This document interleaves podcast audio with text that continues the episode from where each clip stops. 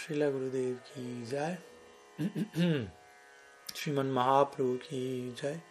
Shri Harinam Sankirtan ki jai. Gaur Bhakta Vrinda ki jai. Gaur Primanand Hari Hari Hari Bol. Bien, pranam a todos desde Polonia esta vez y mil disculpas de antemano por la confusión horaria. Se imaginarán que entre tantos viajes y cambios de horario más, que, más de una vez se me, se me altera la percepción del tiempo en, otros países y estaba convencido de que, de que la clase comenzaba en este momento, lo cual en verdad era una hora más tarde de lo previsto, de lo anunciado. Y bueno, me enteré demasiado tarde, ya tenía algunas otras cosas organizadas, por eso me estoy conectando una hora más tarde, así que disculpas al respecto. Y sin más demora, ya que también en una hora y poco tengo otra clase del inglés aquí, hoy estamos comenzando un retiro con mi Guru Maharaj y unos 70 devotos más o menos que han estado viniendo de distintas partes de Europa, incluso de otras partes del mundo. Por lo que hoy también el encuentro quizá no se extienda tanto como como, como lo usual. Por lo tanto, voy a comenzar sin mayor demora con la primera pregunta, que es una pregunta que quedó pendiente de hace unas semanas ya, enviada por Kathleen O'Brien, si pronuncio bien cuadros. la presentación de la pregunta es un tanto extensa, por lo que no la voy a presentar en la, la pantalla, la voy a leer directamente. Y dice así. Vengo de una formación cristiana católica de muchos años. Uno de los pilares teológicos en que se sustenta el cristianismo es la buena noticia, que es descubrir en el aquí y ahora la presencia viva del amor de Cristo en nuestras vidas, unida al acto de morir y padecer la crucifixión para enseñarnos y acompañarnos a sacralizar el sufrimiento inevitable de la vida. Al sentirnos amados por Cristo y solo a partir de su amor nosotros podemos amarlo es el fundamento lleno de belleza que engancha desde las entrañas al cristiano. La conciencia de Krishna sin duda es una filosofía más profunda desde varios lugares, pero desde mi sentir, por supuesto, me quedo sin comprender, por ejemplo, la venida del señor Gauranga en, el año 1500 aproximadamente, en cuanto a sus razones más profundas, son una necesidad existencial de Krishna en primer lugar luego por amor a sus devotos. Eso a mí me genera con honestidad de sazón. Es un deseo de amor egocéntrico el mío y el de muchos. ¿Cómo lo interpreta usted, por favor? Mm, gracias por la pregunta. Y es una pregunta que más de una vez, mm, al menos desde mi lado, varias personas se han hecho. Eh, y la aprecio, una pregunta interesante. En pocas palabras, obviamente, y, aprecio el, trasfondo de, de ADN judío-cristiano, básicamente que la mayoría de nosotros nacidos en Occidente posee o poseemos, y, y cómo eso también puede de alguna manera eh, inevitablemente afectar nuestro abordaje de, de, otras presentaciones, tales como la tradición de la Gaudía Vedanta. Obviamente hay muchos ejemplos en común entre Jesucristo y Mahaprabhu en un nivel, obviamente al mismo tiempo no, no, no es que ambos representan exactamente lo mismo en todo sentido. Y yendo a la pregunta puntualmente, más allá del trasfondo cristiano que, aprecio y comprendo, en relación a, los motivos centrales para el descenso de Krishna en la forma de Sri Man Mahaprabhu, ah, como sabemos se menciona que hay tres deseos centrales en relación a Krishna experimentar las glorias del amor de Sri Radha, cuál es la belleza que ella percibe en él y cuál es la felicidad que ella deriva al, percibir esa belleza en él, la cual incrementa las disposiciones de servicio en ella. Obviamente eso, eso es un, un, aspecto, una forma de presentar eh, las razones por las cuales Mahaprabhu desciende. Al mismo tiempo encontramos este famoso verso del Bhagavatam, capítulo, canto 10, capítulo 32, verso 22, si no me falla la memoria.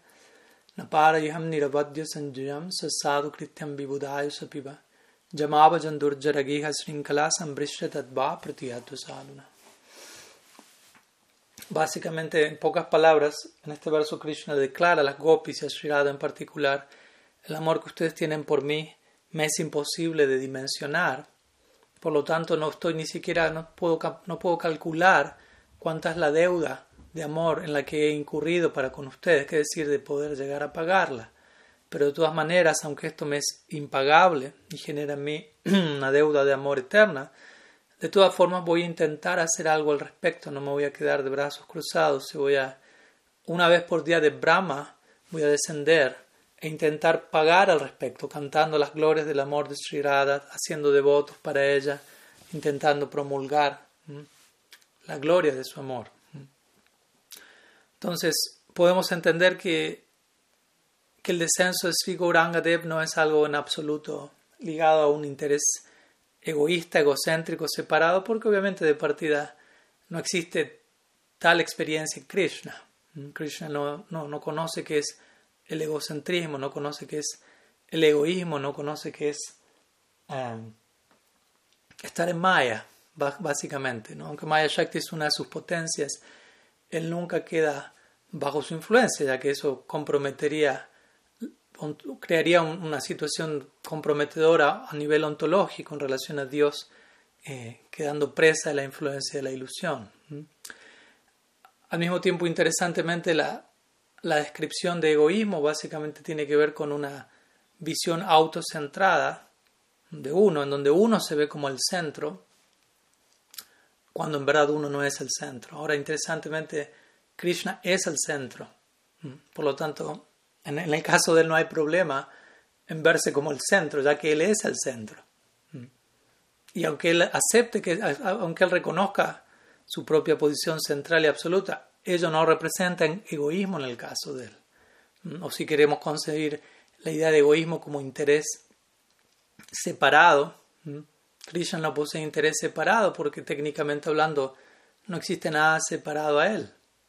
Todo está ligado a él, todo es un aspecto de una de sus energías y él está plenamente consciente de ello y él reciproca a la perfección con cada una de sus energías, sea esta Maya Shakti, Swarup Shakti, Tatasta Shakti. Y principalmente, obviamente, como nuestros teólogos, los teólogos de nuestra tradición, los egos suaves definen, Krishna, Krishna de por sí, quien es esta manifestación única de la divinidad, si la entendemos en detalle, que en un sentido se encuentra muy, muy por encima de las funciones estándares que solemos eh, atribuir a Dios. Al menos en Occidente generalmente Dios es visto como alguien que principalmente está vinculado a este mundo y a las almas en este mundo, lo cual no deja de ser una visión egocéntrica de nuestra parte, viendo a Dios como teniendo que estar principalmente atento a lo que está pasando por aquí, como si lo que aquí ocurriese sea, fuese lo más interesante del planeta, y no lo es, en un sentido. Y más bien la noción de Krishna es que él se encuentra absorto en lidiar y en reciprocar en lila, en juego divino, con Sarup Shakti, con sus asociados íntimos y eternos. Y al mismo tiempo, obviamente, eh, elige reciprocar íntimamente con cada alma que elige acercarse a él en esos términos. Pero de otra manera, él permanece no indiferente, pero sí no impone su relación hacia él con nosotros, lo cual es algo considerablemente ah, amoroso, si lo entendemos debidamente, ¿no? que tanto él honra y respeta nuestro libre albedrío y nuestra decisión voluntaria de amarlo a él, ya que únicamente a partir de una decisión voluntaria es que el amor cobra todo lo que amor significa cobra pleno significado. Entonces, cualquier, mi punto es cualquier cosa que Krishna siente, cualquier deseo que él tiene, cualquier cosa que él decida que lo motiva a actuar de una forma u otra, es en el marco de él ser el centro, de él estar consciente que todo está ligado a él, de él nunca percibir algo separado, de él no poseer egoísmo alguno, y de él estar en última instancia exclusivamente abocado a relacionarse con sus devotos en amor, en bhakti, en prem, lo cual implica a servir a sus devotos. Él vive para reciprocar con cada uno de aquellos devotos que básicamente, de acuerdo al afecto que ellos tienen por él, hacen que el absoluto tome diferentes formas. Krishna, Ram, Mahaprabhu son diferentes facetas del absoluto que son el resultado de un tipo de afecto que sus devotos tienen por él y él adopta una forma apropiada para reciprocar con ese afecto perpetuamente. Entonces, en ningún momento es, posible la idea de que haya algo separatista o egoísta a este respecto. Entonces, eso por un lado. Eh, por otro lado, básicamente esa sería la idea central, si es que entendí debidamente, obviamente, la, la, pregunta. Al final la pregunta dice, bueno, su deseo es un deseo de amor egocéntrico el mío y el de muchos. Obviamente no, no conozco a Kathleen en persona ni en detalle, por lo que no me atrevería a opinar sobre su persona ni sobre la de nadie, aparte de, la mía mía misma. Pero sí diría que en, muchos casos, obviamente, todavía muchos de nosotros nos encontramos, digámoslo así, puliendo nuestra concepción del amor, porque decir amor, amor egocéntrico desde ya es, un oxímoron, o una expresión donde una palabra cancela la otra. Y en la medida que nos educamos respecto a qué es, cuál es la naturaleza desinteresada del afecto y qué tanto debe, estar vista, desprovista, perdón, de todo deseo separado, de todo deseo de imponer nuestras expectativas sobre Dios y más bien abrirnos a cuál es su voluntad para nosotros. Sí, probablemente parte de nuestro viaje de despertar espiritual sea reconocer qué tanto egocentrismo todavía existe en nosotros en términos de, qué, idea podemos tener de Dios y cuánto eh, principalmente nos inspira Dios en la medida que sentimos que Él está por sobre todas las cosas interesado en mí. ¿no? Sutilmente eso puede ser una forma de egocentrismo en donde todavía yo siento yo soy demasiado importante y lo que pasa alrededor mío es demasiado importante, por lo tanto Dios debe estar principalmente, primordialmente abocado a qué está pasando en relación a mí.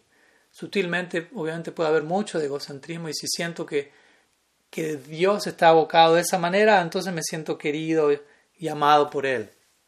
Pero obviamente el verdadero desafío no es tanto sentirnos queridos o amados por Dios, aunque obviamente no niego que eso no sea un, primer paso o algo importante a, corroborar para nosotros dar nuestro paso, pero como nos imaginaremos, la meta última no es tanto ser amados, pero más bien amar.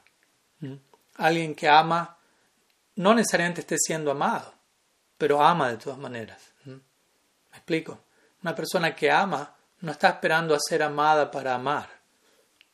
O en otras palabras, alguien que tiene amor ah, no va a esperar a, recibir una reacción u otra, de desde el otro lado, sino que va a entregar amor en todas las direcciones. Pero obviamente entiendo, quizás el primer paso a eso es corroborar cómo Dios nos ama a todos incondicionalmente y sobre la base de ese amor universal que llega de Él, podemos amar a, otras personas que no nos están amando incondicionalmente, sobre la base del amor incondicional que sabemos que Dios tiene, no solo para con nosotros, sino para con cada una de las personas. Yo diría ese es el punto importante.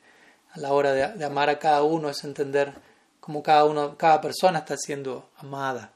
En un, en un nivel, digámoslo así. ¿no? Entendamos este punto también. No puede decir, bueno, Dios nos ama pero si todavía nosotros no lo amamos a Él, podríamos decir que, el amor de Dios con nosotros todavía es un amor más genérico. Que es el, porque amor significa algo recíproco en un punto. El amor más elevado idealmente es recíproco.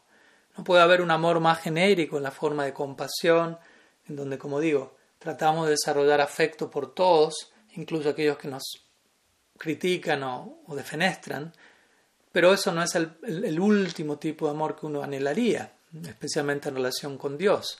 Y ese no es el último tipo de amor que Dios anhela experimentar con nosotros. Más bien, cuando ambas partes voluntariamente eligen amar al otro y servir al otro, allí encontramos una expresión amorosa mucho más dinámica, mucho más participatoria de ambas partes. Entonces, de ese lado somos invitados a, hacer nuestra parte, básicamente. Pero como digo, es importante obviamente entender, sentir el afecto del Ser Supremo, sentir el afecto de las personas santas en nuestra vida. Todo ello nos va a dar mucha, mucha esperanza, ya que vamos a tener una experiencia, como digo a, menudo, de, amor incondicional, donde pese a nuestras imperfecciones y a nuestros defectos actuales, estamos sintiendo que somos amados, cuando en general la pauta en este mundo es primeramente exigir perfección y luego se entrega un, amor entre comillas, cuando ambas cosas son imposibles, sabemos, ¿no? una perfección eh, material y, que va a llegar antes del amor y un amor que va a llegar únicamente cuando haya perfección, es exactamente la inversa. Un verdadero amor va a llegar primero y ese amor que es incondicional es el que nos va a permitir superar toda imperfección. Entonces generalmente eh, una vez que sentimos ese, afecto incondicional, recibimos la fuerza, la esperanza, el empoderamiento para extender eso a otros. Pero como digo, eso es, eso es básicamente la base preliminar para que luego sigamos construyendo nuestro templo de amor divino en el corazón, nuestro proyecto espiritual, hacia lo que es una relación específica, en este caso con Dios, en, diferentes términos, como sabemos que nuestra escuela propone, uno puede relacionarse con Krishna desde diferentes lugares, pero como digo, la, la relación es recíproca y Krishna mismo dice, a la medida de cómo alguien se acerca a mí, yo me acerco a esa persona. A la medida como alguien me adora, me reciproca conmigo, yo reciproco acorde. Yo no voy a imponerme más de la cuenta, yo no voy a forzar algo al respecto. Entonces eso también es amor, es, un respeto hacia nuestra individualidad y es una invitación entender nuestra parte de la ecuación y nuestro nivel de participación y a que nos volvamos individuos en, todo el pleno sentido de la palabra. Ya algunas ideas sobre el tema, espero que sumen. Voy a continuar con una siguiente pregunta que ha sido enviada en términos anónimos. Dice sí, o no, no, si no sale completa. ¿Cuál es la manera apropiada para interactuar con practicantes que llevan una vestimenta a ser reverenciada, pero cuyo comportamiento no resulta inspirador o no son aceptados por devotos en quienes se tiene cierta confianza? Bien, entonces, pues una vestimenta que a ser reverenciada, obviamente lo que viene a la mente es, por ejemplo, la vestimenta del Sanyasashram, por dar un ejemplo, aunque idealmente toda vestimenta debería ser reverenciada, ya que si uno habla en términos Gaudiya Vaishnavas, si alguien aparece vestido como sannyasi, ojalá no es simplemente un vestido, sino que es lo que se reverencia no es el tipo de tela o el color en sí, sino el compromiso implícito en esa orden y, y, la suposición de que, de que quien está portando esos ropajes está honrando ese compromiso, llevando a la práctica, representándolo en su vida, enseñanza y ejemplo. Y en última instancia, eso es lo que se reverencia. No estamos interesados en brindar un, un respeto diplomático, por decirlo así, y bordeando la hipocresía, porque eso también puede volverse, cualquiera puede ir a una tienda y, vestirse de, sacerdote y andar por la vida haciendo cualquier cosa, y, obviamente nadie está diciendo, uno está forzado a brindar un respeto a la vestimenta, porque la vestimenta no deja de ser un, parte del envase, la orden misma no deja de ser un, una forma de, contenedor que debe tener un contenido. Entonces, en la medida en que el contenido esté presente, eso es lo que se reverencia, eso es lo que se venera. Y como digo, eso no queda limitado a la orden de Rosanyasi, un verdadero brahmachari, grihasta, ya sea Vaishnava, Vaishnavi, cual, cualquiera sea la, la situación, Manaprastha, Sannyasi, etc. El punto importante es aquí lo que reverenciamos es que tanto uno está, uno está dedicado al servicio de Krishna. Uno está, no, está venerando una orden u otra. Obviamente en, el sistema social de Varna Ashram existe cierto respeto formal a la orden de sannyasi, especialmente como quizás sabrán. Pero yo diría que eso tiene más que ver con un, respeto formal. Ya que formal, por formal me refiero a que en un sentido el sannyas ashram no deja de ser una forma que atrae un tipo de formalidad, la forma de un tipo de respeto. Pero si alguien como sannyasi no está obrando de acuerdo a lo que se espera del Sanyasashram, un respeto sustancial no, no va a venir y, no debería ser exigido, aunque lamentablemente a veces vemos que personas en esa orden eh, exigen básicamente un tipo de veneración a nivel sustancial, ni siquiera formal, pero sustancial sin estar eh, honrando debidamente lo que la orden representa. Mahaprabhu mismo dijo, Nahambi Pranachana, Rapatir, etc. No, no me identifico como sannyasi, no soy vanaprasta, no soy esto, no soy aquello, únicamente me, me identifico como un sirviente del sirviente Sri Krishna. Como diciendo, en la medida que uno se adentre en ese espíritu, todo lo demás puede ser respetado en el marco de la sustancia de, la orden en sí. Pero obviamente si alguien no se está comportando de manera inspiradora, y obviamente con esto también estoy hablando de manera general, porque muchas veces también nosotros podemos decir, esa persona no me inspira, y eso no significa que esa persona esté mal. Quizás yo no, yo no me estoy, yo no aprendí a inspirarme con las cosas correctas. Todo puede pasar. Entonces, ah, si yo digo alguien no me inspira, no significa que el, que el no inspirador está, está equivocado. Probablemente mi sentido de la inspiración eh, puede estar desvirtuado, distorsionado, o no, o no. Obviamente todo puede ser, dependiendo cada circunstancia específica. Pero en última instancia, para ir a la esencia de la respuesta, yo diría que de todas maneras uno debe, el, mandato de Mahaprabhu sigue en pie, Amanina Monadena. Amanina Monadena significa uno debe respetar a todos y no esperar respeto para sí mismo. Ahora obviamente, respetar a todos no significa que uno va a respetar a todos de la misma forma, porque todos no son la misma persona.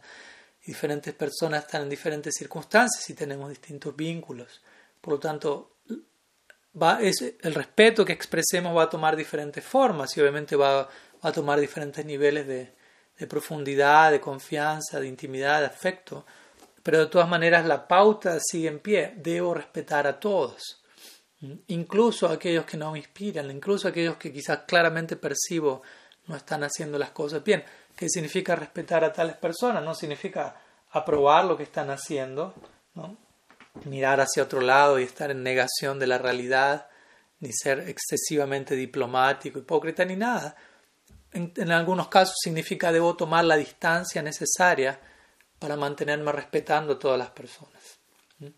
En, en, cercanía con algunas personas no logro mantener una actitud de respeto, no logro apreciar nada bueno, básicamente. Mi punto es ese, respetar, como digo, no significa em, validar algo inapropiado, pero sí, más allá de eso inapropiado que pueda estar allí, debo seguir observando cómo esa persona, esa jiva, es un alma que tiene un potencial brillante en conexión con Krishna. Y especialmente si hablo de alguien que está practicando bhakti, pero que de alguna u otra manera no se está comportando de la mejor manera, de todas maneras debo apreciar esta, esta, esta jiva ha entrado en contacto con algo extraordinario y algo extraordinario le espera como potencial, sea el tiempo que eso tome, y debo apreciar eso, debo valorar eso, debo respetar ese potencial, al menos en términos de potencial, todas las entidades vivientes pueden ser respetadas. Ese es mi punto. Si una persona es la persona más abominable del, universo que está actuando de la peor forma posible, y, prácticamente siento no hay nada que puede, bueno que pueda haber en esa persona, no hay nada a respetar, quizá necesito tomar cierta distancia y empezar a apreciar, en última instancia esa persona tiene un potencial brillante como Atma, el cual termine saliendo a la luz en, algunas vidas, pero eso sigue estando allí. Entonces, elijo quedarme con eso en última instancia, elijo concentrar mi foco en respetar eso. No es que tomo una distancia de alguien y en esa distancia incremento mi, mi, rencor, mi crítica, mi búsqueda de fallas, porque a veces eso puede pasar, ¿no? Y justifico, no, me distancio de esta persona porque esta persona es esto y es aquello, y continúo proyectando la idea de, del enemigo fuera. No, trato de tomar distancia para incrementar mi propia capacidad de ver algo bueno en el otro, porque reconozco que en cierta cercanía aún no tengo toda la capacidad de permanecer viendo lo bueno en esa persona y, seguir la instrucción de Mahaprabhu. En, en, cierta cercanía fallo en seguir el Amani Nada Manadena de Mahaprabhu. Por lo tanto, la regla es cómo puedo seguir esa instrucción de una forma u otra. Y en, este, en algunos casos será tomando una distancia y aprendiéndome a relacionar con ciertas personas desde allí sin querer forzar una cercanía que por el momento no, no corresponde. Vishwanath Chakravarti Thakur diría eso, la mejor forma cuando él habla Prema Maitri Kripa Upeksha como el Madhya Madhikari, se relaciona con, con, Dios en términos de afecto, de, de, amor, con los Vaishnavas en términos de amistad, con las personas inocentes en términos de compasión y con la persona envidiosa en términos de indiferencia. Le indica, en ese caso, en relación al último caso, el Vaishnava, Madhyama Dikari toma distancia, el envidioso, para poder, en, en, espíritu de servicio. ¿Cómo puedo servir mejor a esta persona? Lo mejor que puedo hacer por el momento es tomar una distancia de esa persona pero en el, en el marco de ofrecerle servicio, en el marco de mantenerse respetuoso hacia esa persona. Entonces, debemos ser inteligentes y ver de qué manera en cada caso este, este principio se aplica, ¿no? sea con una vestimenta o sea con la otra, por decirlo así, ¿no? ya sea Sanya Sashram o cualquier otra orden. ¿no? En última instancia, todas las entidades vivientes han de ser respetadas. El Bhata menciona eso una y otra vez. Si, por el mero hecho de que de que el, absoluto reside en su corazón, la forma de Paramatma. El Bhattan dice uno debería incluso caer al suelo e inclinarse ante un perro o cualquier otra especie, venerando la presencia del Supremo en el corazón de todos, como, como base. Y sobre esa base, sobre esos cimientos, construir otros, otros diferentes niveles y nociones de, de respeto. Espero que sume.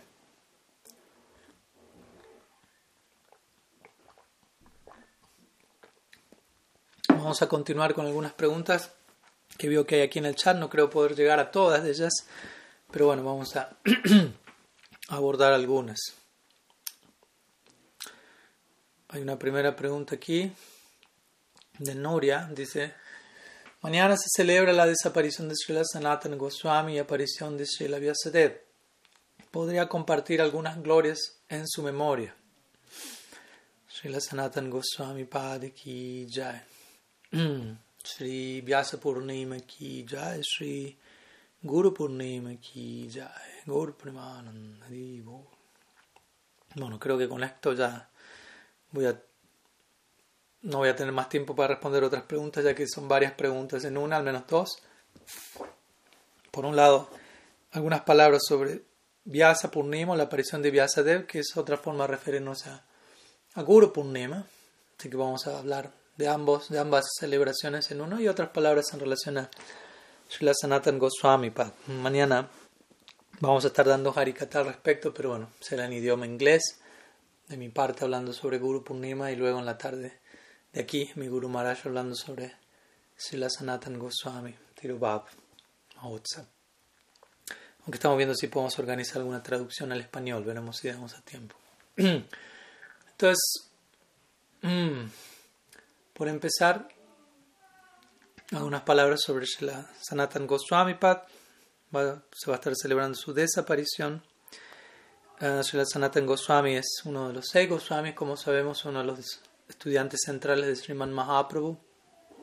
El Goswami mayor dentro de los seis, al menos en la dinámica del, del Gaur Lila, hermano de Srila Rupa Goswami y tío de Srila Jiva Goswami, una familia muy muy poderosa, como podrán imaginarse.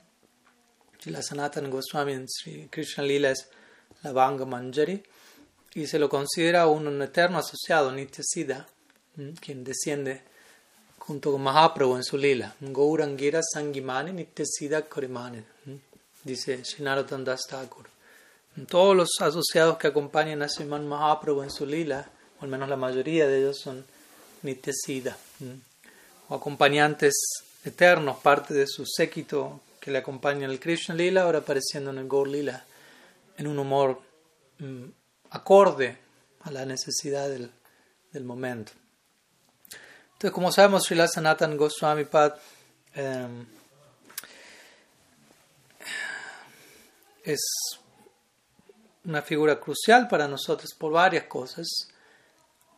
Mahaprabhu lo, lo empoderó a él, quizás ahora no tenemos tiempo para para ir en detalle por todo lo que fue su vida y obra. Hace algunos años atrás dimos un seminario sobre la vida de los seis Goswamis, seis clases, una dedicada a cada uno de ellos, así que para aquellos que quieran ahondar más en ello pueden buscar ese, esa clase.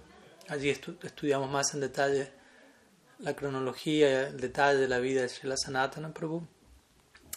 Srila Sanatana Goswami es para nosotros uno de los principales eh, ¿cómo decirlo? No? Eruditos de la tradición en términos del Srimad Bhagavatam, empoderado por Mahaprabhu para elaborar sobre el Bhagavatam, especialmente la perspectiva de Sambandha Gyan, o el conocimiento referente a qué es qué, aquel conocimiento que nos ayuda a ver cómo toda esta banda, banda significa ligado a Krishna, y obras como el Brihad Bhagavatamrita, que de hecho hoy comencé a, estudiar otra, una vez más y nunca es suficiente. eh, Esta obra es la primera obra dentro de lo que son los, el Goswami Granta. Todas las obras de los seis Goswamis, la primera obra de por sí es el Brihad Bhagavatamrita, una obra muy importante que narra la primera parte del viaje de Sri Narad Muni, intentando encontrar quién es el máximo recipiente de la misericordia de Krishna, y la segunda parte narrando el viaje de Gopakumar, en donde se establece cuál es el destino correspondiente con aquellos que son los máximos recipientes de la misericordia de Krishna.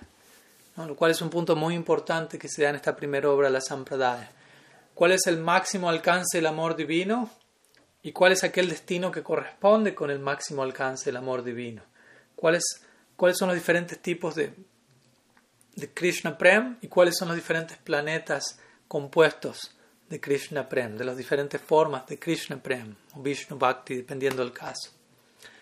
Sanatan Goswami desarrolla su narrativa interesantemente a través de estos dos viajes, en, los cuales los protagonistas se van encontrando con toda una serie de, de niveles, de concepciones teológicas, diferentes niveles de, despliegue de la divinidad y de, alcance, niveles de penetración en la trascendencia, y se, establece de manera objetiva el logro y el alcance último en este caso de la Gaudiya Sampradaya en términos de Braja Bhakti, más específicamente Gopi Bhav.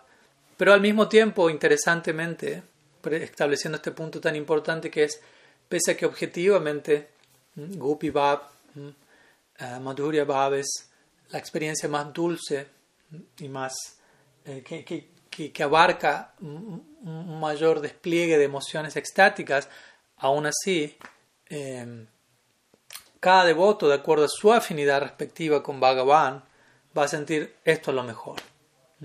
Cada uno de ellos, como diría Krishnadas Kaviraj Goswami, tiene razón. Y uno ha de venerar cada una de esas cosas. Y eso es lo que encontramos en el Brihad Bhagavatamrita. Especialmente Gopa Kumar, cuando él viaja y va encontrando diferentes personalidades en Vaikuntha, en Ayodhya, en Dwarka, etc. Él aprecia el bhakti de cada uno de ellos de forma que él eso nutre su propia afinidad hacia Krishna en Vrindavan. Entonces, de la misma manera se presenta ahí la, lo que llamaría yo la, la perfección del diálogo interreligioso, en donde no solamente somos invitados a, apreciar la, afinidad espiritual de otros, sino incluso a nutrir nuestra propia afinidad al contemplar la diversidad de afinidad espiritual presente en otros, lo cual requiere obviamente un tipo de un nivel de fe y de madurez para que nuestra propia fe no se vea perturbada o confundida o para no tratar de imponernos artificialmente y terminar terminando perturbando la fe de otros. Entonces, el Brihad Bhagavatamrita establece claramente cómo un Gaudiya Vaishnava debería conducirse ante estas diferentes concepciones religiosas, pero como al mismo tiempo, pese a que subjetivamente cada cual va a sentir esto lo máximo, objetivamente existe este logro último que obviamente tiene que ver con lo que Sriman Mahaprabhu y la Gaudiya Sampradaya principalmente entregan. Y de vuelta, Sanatan Goswami está escribiendo este libro como la primera obra dentro de muchas otras que tienen el propósito de, oficializar la Gaudiya Sampradaya. Las palabras de mi Guru Maharaj, los Goswamis son los arquitectos de la Gaudiya Sampradaya y a través de sus escritos gradualmente van dando forma, van institucionalizando de una forma sutil, dándole forma a esta escuela de pensamiento. Entonces, es interesante apreciar y entender desde qué lugar las diferentes eh, formas, formatos en las que los Goswamis entregan esta noción. Si la Rupa Goswami utilizando el lenguaje estético del Bhakti Rasa, tomando de las doctrinas del Rasa presentadas previamente a él por Bharat Muni y otros, Sri Sanatan Goswami enfatizando puntos, etc. Entonces Entonces la Sanatan Goswami, de acuerdo a cómo Krishnadas Kaviraj Goswami lo describe en el Chaitanya Charitamrita, él tuvo unos pocos encuentros con Mahaprabhu donde él fue instruido, empoderado, como digo, para presentar Sambandha Gyan, especialmente al mismo tiempo para dejar eh, establecer el código de conducta de los Vaishnavas dentro de la sociedad Vaishnava, otro punto importante en términos de formar una Sampradaya, y esto se ve reflejado en su obra Hari Bhakti Vilas. I'm giving class now. Sorry, perdón, están golpeando aquí la puerta. y desde ese lugar, um, Srila Sanatan Goswami ha sido bien, bien instrumental para lo que es el establecimiento y el despliegue de la Gaudiya Sampradaya. Obviamente él compuso otras obras, Krishna Lila Stava, Brihad Vaishnav Tosani, Hari Bhakti Vilas atribuido a él, así como a Gopal Bhatta Goswami, y otra serie de, comentarios como el Sri Damodarastakam, etc. Él fue el primer comentarista Gaudiya del Srimad Bhagavatam. Para nosotros también su comentario, Brihad Vaishnav Tosani, es especialmente venerado. Y en relación a su partida, ya que mañana se celebra específicamente su Tirobhav, obviamente sabemos que también Sri Sanatan Goswami está vinculado a, la edad de Sri Madan Mohanji, quien también representa a Sambandha Gyan, quien es adorada en Karoli, la deidad original que él, que él adoró, que tuvo que ser trasladada allí por ciertas invasiones musulmanas en cierta época, pero Uh, en Manamohan se encuentra un Prativa Murti, que es una deidad que es una réplica no diferente de la original. Y Sanatan Goswami partió de este mundo en Govardhan, en Brindavan. Él, vivía en esa época en Govardhan y como sabemos él tenía como, como parte de su estándar realizar Govardhan Parikram todos los días, lo cual es algo que toma relativamente bastante tiempo.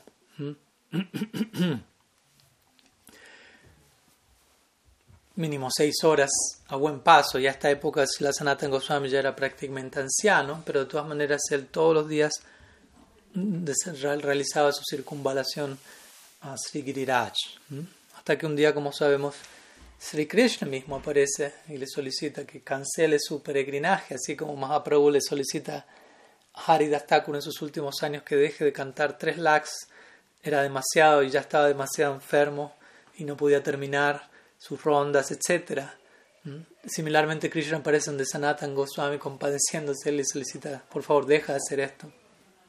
Pero Sanatan Goswami no, no está dispuesto a abandonar su bhakti, su brata. Entonces Krishna toma una, una, roca de Govardhan y la marca con su bastón, con su flauta y con la planta de sus pies y le, dicen, le dice que circunvalas cuatro veces esta roca, que es de este tamaño más o menos, no tan grande, no la puedes circunvalar en 10 segundos. Si la circunvalas cuatro veces, esto equivale a una circunvalación completa de Giriraj. Este Govardhan Shila se encuentra en el templo de Sri Damodar en Vrindavan hoy en día y uno puede contemplarla y de hecho circunvalar cuatro veces el, altar donde está el, Govardhan Shila, lo cual equivale a, un parikrama Govardhan. Al menos para Shila Sanatan Goswami, no debemos tomar esto como como una excusa y para nosotros también hacer lo mismo sin, sin tomarnos el trabajo de hacer la circunvalación que Sanatan Goswami realizó por años, todos los días, a la edad que tenía. Entonces también son puntos importantes, ¿no? así como cuando uno dice, bueno, ah, en, diferentes direcciones uno puede a veces atribuir ciertas eh, reglas o recomendaciones aplicadas a ciertos devotos para nosotros mismos cuando era algo específicamente dirigido a, tales, a ciertas personas. Panda venir ya le así. Eso fue relacionado más que nada a la, a la situación de Bima en particular. A veces, I'm giving class now. I'm giving class. Ya. No problem. Avisé que está dando clase, pero bueno, todavía están golpeando. Um, que está Bima. Entonces Bima, el Bima no es capaz de realizar ayuno. Todos los ekasis, entonces Krishna le dice, bueno, una vez al año ayuna por completo y eso equivale a todos los demás ekasis que no pudiste hacer. A veces he escuchado votos que dicen, bueno, no hace falta seguir ningún ekasi y ayuno por completo una vez al año y ya. Pero de vuelta, no somos Bima. Esa fue una, una especificación para él en particular. Similarmente esta idea en relación a Sanatan Goswami. Entonces eventualmente Sanatan Goswami abandona el cuerpo en Govardhan se dice que él era muy amado, muy querido por todos los, los habitantes allí. Él solía compartir con los Brajavasis en términos de igual a igual, incluso conversar y tratar de aconsejarlos en sus situaciones diarias, problemas de temas así llamados ordinarios de la vida cotidiana. Él era uno más de ellos, aunque obviamente especialmente queridos. Y él era conocido como un Baba, significa él siempre mantenía su, su, cabella, su cabeza rapada. Y en el momento en el que él partió de, este mundo, todos brindaban en honor a él, se rapó también. Y esta es una tradición que se mantiene hasta el día de la fecha en muchas secciones de Brindavan, un día como mañana, que también marca el comienzo de, de Chaturmasya.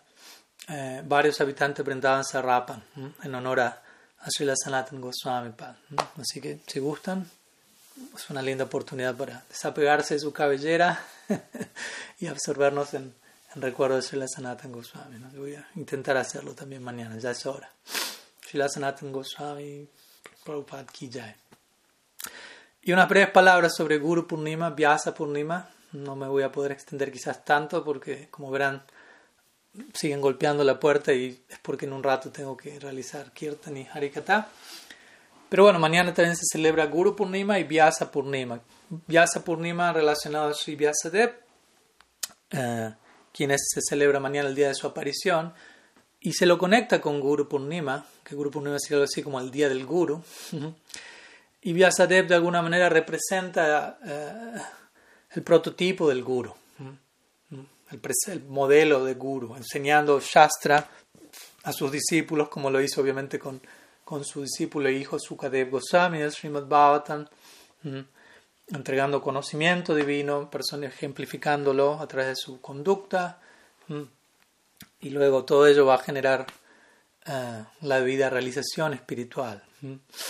Eh, obviamente también esto es algo importante de remarcar como el guru, cuando mi guru Maharaj a veces dice las personas están buscando un guru, pero el guru está buscando discípulos. No, no en el sentido ordinario, quiero discípulos para que me mantengan o algo así, sino estoy buscando a alguien lo suficientemente capacitado y sincero para entregar todo esto que está en mi corazón y darlo a alguien cualificado que, que sepa qué hacer con eso y continúe desarrollando este ideal. Entonces Vyasadeva también ejemplifica esto interesantemente. Hay un famoso verso al comienzo, el Bhattan, que ofrece Pranama Sukadev Goswami, pero que indirectamente glorifica a Vyasa. Apetta krityam dvaipayano viparayahana anuhava putrititam mayatavata rabuvinedus tam sarva buddha hridayam munimanatashmi. Allí se reverencia Sukadev, quien al salir del vientre salió corriendo al bosque, y Vyasa por detrás salió corriendo detrás de él, llamándolo hijo, hijo, pero, pero únicamente lo oyó la respuesta del viento de regreso, el eco. Vyasa Sukadev siguió corriendo. Pero el punto es que Vyasa aquí, cuando él sale corriendo detrás de su Sukadev, no sale corriendo detrás de su Sukadev debido a un apego mundano a su hijo, sino que lo entiende, Sukadev es alguien completamente cualificado para recibir el Bhagavatam. Y yo necesito entregar esto a alguien, siento ese, ese, deseo de extender eso y él es alguien debido y, y, él salió corriendo y lo trajo de regreso eventualmente debido a ello. E interesantemente, otro punto importante a este respecto en relación al, principio del guru y, cómo Vyasa representa eso, es que el guru, como, como gusto siempre decir, ser guru significa permanecer siendo un, estudiante, pero desde un asiento distinto, desde una posición diferente, pero el espíritu de estudiante se mantiene, incluso se incrementa. Alguien para ser guru tiene que ser más discípulo que nunca y que nadie, por decirlo así, estar aprendiendo de todos estudiantes para siempre, como diría Selassie Maharaj. Y Vyasadeva es un ejemplo de esto, porque él no solo eh, se entrega por completo a, Sukadeva al entregarle el Bhagavatam, sino que luego cuando Sukadeva Goswami está hablando el Bhagavatam a Parikshit Maharaj, Vyasadeva está en primera fila escuchándolo, extático, y, encuentra difícil contenerse debido a todo lo que él siente al escuchar el, el, Bhagavatam viniendo del labios de Sukadeva. Y no solo Vyasadeva está allí, sino que en el asiento próximo está Narada Muni, quien es el guru de Vyasadeva. ¿Mm? Entonces, esto es Parampara. ¿Mm? Esto es Parampara. Todos son gurus, todos son discípulos en un sentido.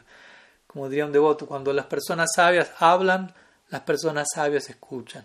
Todos son sabios, no es que solamente el que habla tiene, es el sabio aquí. ¿Mm?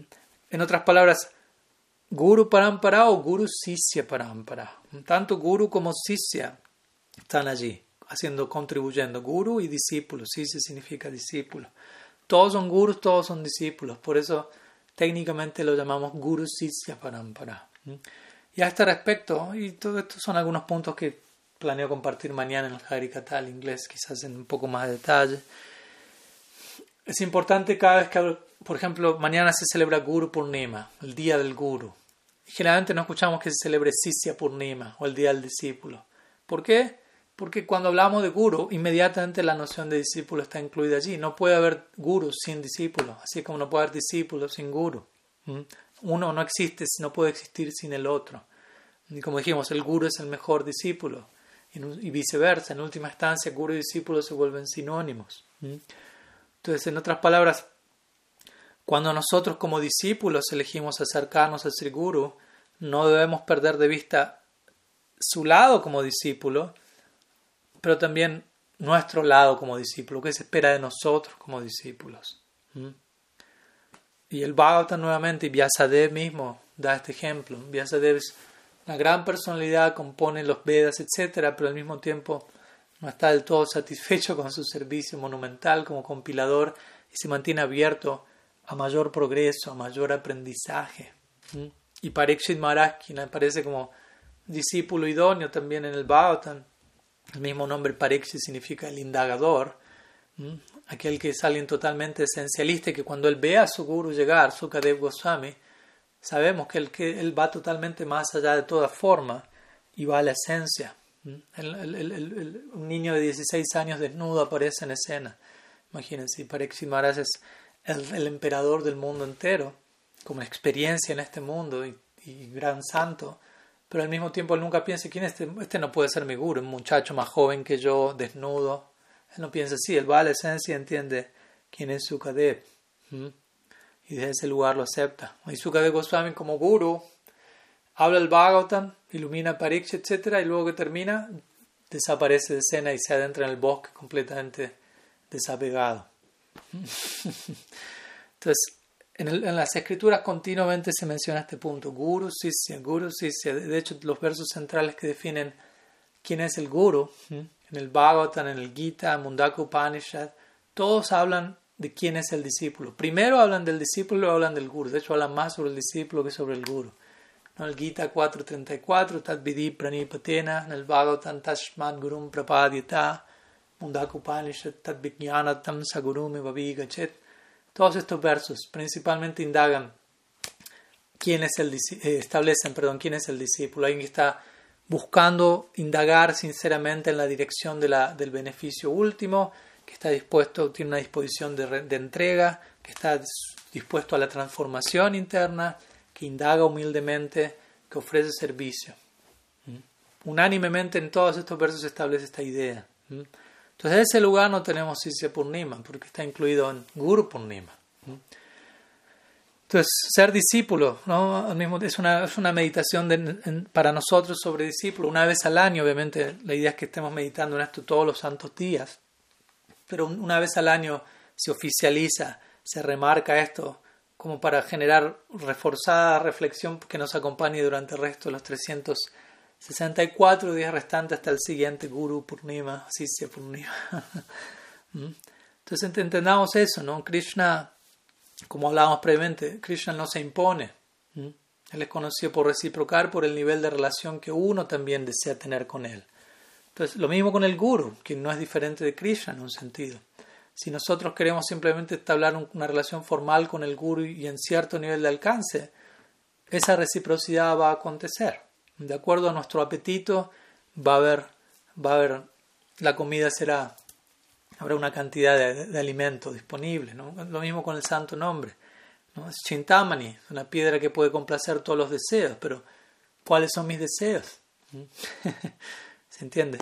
¿Mm? Si, si, a mí no me interesa, no tengo demasiado interés en el canto del santo nombre, esa va a ser la respuesta. Y lo mismo se aplica con seguro. Entonces, si realmente quiero volverme sisya discípulo, debo entender, estoy firmando un contrato aquí con el Parampara. Hay ciertos términos, condiciones para realmente convertirme en un, eh, depósito de su gracia. Entonces, ¿cuál es, ¿cuál es, mi parte en el trato? ¿Mm? Entonces, el guru posee todo poder, puede generar tanta transformación en nuestra vida. Krishna está actuando tras esa persona, pero no puede hacer el trabajo de, de ser receptivo que a nosotros nos toca como discípulos. Entonces, no es solamente decir, bueno, ¿cómo me vuelvo digno de misericordia sin causa? Nadie es digno de misericordia sin causa, somos todos indignos, por eso es sin causa. Pero de todas maneras tenemos que estar atentos y debidamente posicionados para recibir esa gracia, ser receptivos y no simplemente quedarnos parados ahí, sino también actuar, ser dependientes, pero tomar plena responsabilidad al mismo tiempo, no ser eh, mediocres, no ser conformistas, sino más bien tener tener disciplina, ¿no? La misma palabra sisya significa discípulo y discípulo viene de disciplina y disciplina no significa simplemente ejecutar un sadhana rígido y, robótico y mecánico y militarizado, como a veces lamentablemente se entiende este tipo de expresiones, ser estricto en la práctica de uno, sino disciplina significa tener una disposición a ser constantemente transformados por la gracia divina. Eso realmente es disciplina. Porque uno puede estar siendo un, sadhana externo, estricto y perfecto, pero todo eso se convierte, también puede convertirse en la, mejor excusa o escudo para no cambiar lo que hay que cambiar, porque nos escudamos en una perfección externa. ¿Mm? Un amigo mío lo describe todo esto, el proceso en términos de alquimia, ¿Mm? ¿Mm? de, poder generar este, ¿cómo decirlo?, esta transformación externa en donde muchas veces se, transforma una sustancia y se extrae su potencial, su pureza intrínseca más grande, pero para eso se la tiene que someter a todo un proceso en donde generalmente algo repetidamente tiene que entrar al fuego, se extrae un nivel de pureza, se retira del fuego en el momento apropiado, se vuelve a poner en el fuego, se vuelve a retirar. Y uno como discípulo tiene que estar dispuesto a eso, ¿no?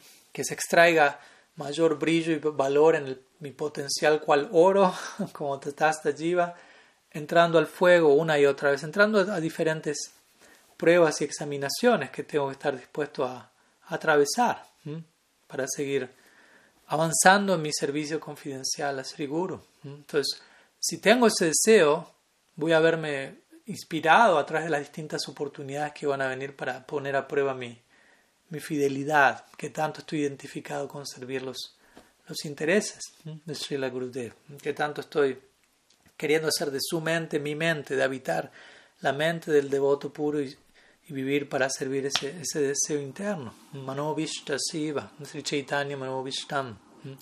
Qué tan identificados estamos con lo que está pasando dentro de Sri Guru. En otras palabras, muchas veces, y el Guru no es que necesariamente va a estar exigiendo eso de manera explícita, ¿no? sino que más bien eso puede ser implícito de manera sutil para también que uno haga su parte, como dijimos hace un rato, invertir su libre albedrío y decidir que qué tan cerca uno quiere estar de Guru como una decisión voluntaria. El, así como Krishna mismo, mantiene estos deseos profundos en la, en la, intimidad de su corazón para que el, para que el sirviente sensible pueda, que realmente le interesa eso, lo descubra por sí mismo. Entonces, en, todo esto depende nuestro progreso, nuestra sensación y experiencia de progreso o estancamiento. Que tanto eh, estamos dispuestos a alinearnos con las expectativas de Sri Guru o que tanto estamos simplemente queriendo acomodar y limitar a Sri Guru nuestra vida a nuestras propias proyecciones. Entonces, existe una responsabilidad personal para nosotros como discípulos. Y si no hay discípulo, no hay guru. Sin importar qué tan elevado nuestro guru sea, si yo no estoy cumpliendo mi rol como discípulo, eso no va, no va a salir a la luz en mi vida. Entonces necesitamos volvernos discípulos. Entonces, en ese lugar, un día como mañana, un Guru Purnima, no solamente estamos celebrando el principio de Guru, sino el principio de, principio de Sisya, el de discípulo. Entonces, tenemos el potencial de embebernos en esto por la gracia de Sri Guru, de volvernos discípulos. Entonces, un día como mañana, y no solo mañana, recuerda, se, espera que tratemos de profundamente contemplar cómo incrementar nuestra condición como discípulos, nuestro sisyatva en sánscrito. Y, y, no terminar simplemente glorificando excesivamente a Sri Guru como una excusa, una estrategia para evitar hacer nuestra parte como discípulos. Es decir, ah, Gurudeva es tan increíble, tan grande, tan misericordioso, tan hermoso, que Él lo hace todo y yo no necesito hacer nada, yo necesito cambiar, o algo así. Eso no es verdadera glorificación a Sri Guru. Eso es un antiservicio. Y podemos estar utilizando a Sri Guru, explotando a Sri Guru de esa manera para nosotros no convertirnos en el discípulo que, que debemos convertirnos. Entonces, algunas ideas, algunas palabras para reflexionar en relación a lo que va a acontecer mañana en términos de, de Guru Purnima, Vyasa Purnima. Y bueno, voy a estar terminando aquí, ya que en unos minutos vamos a tener otro programa por estos lados. Y cualquier otra pregunta que haya quedado pendiente, les solicitaría que la reserven o que me la envíen por mensaje privado y la tendré presente para, para abordarla la, próxima semana, donde vamos a tener nuevamente otro encuentro eh, en el mismo horario, o sea, en el mismo horario de siempre, no el mismo horario de hoy, que estuvo una hora más tarde, sino en el mismo horario usual. Allí nos estaremos viendo. Muchas gracias,